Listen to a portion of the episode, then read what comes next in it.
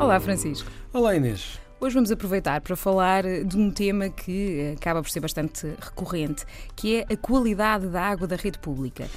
Bem, e é um tema recorrente porque nós uh, insistimos muito para que as pessoas realmente, em muitas ocasiões, não comprem água engarrafada porque vale a pena utilizarmos a infraestrutura que nos fornece a água em casa. Nem mais, até por um dado muito simples: 98% da água é segura. Portanto, nós temos melhor, das melhores águas públicas ao nível europeu, certo? E, ora bem, não significa que haja 2% insegura. Quer dizer, dizemos é que há, há, problemas de controlo, de acompanhamento uh, e por vezes algumas análises que depois requerem atuação uh, nestes, uh, nestes pontos percentuais mínimos que, que, que, nos faltam.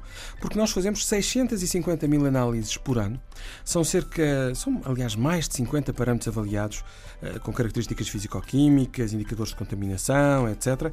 E, portanto, não, não, não há razão para duvidar. Há, no entanto, aspectos que as pessoas habitualmente se queixam. Sim, entre os quais o sabor, o cheiro, uhum. cores estranhos ou então a água um pouco turva. E as causas são, estão, são simples e, e, podemos e vamos falar nelas. Portanto, podem ficar, a água pode ficar com estas características quando os minerais que ocorrem uh, naturalmente nela, portanto, podem alterar um bocadinho uh, e gerar estas, estas consequências, mas os processos de tratamento utilizados para a desinfecção também. Isso às vezes causa, por exemplo, o que vamos falar também, que é o, o cheiro ou o sabor a cloro. Uhum. Depois pode haver situações pontuais. Sim, de obras de reparação ou manutenção da rede pública ou também a degradação da canalização da casa e do prédio, não é? Portanto, aí não, não vem diretamente da água pública. Uhum. Mas sempre que houver queixas, a pessoa deve contactar a entidade gestora responsável pelo abastecimento, por exemplo, os serviços municipalizados, se for o caso, ou a EPAL é? em Lisboa.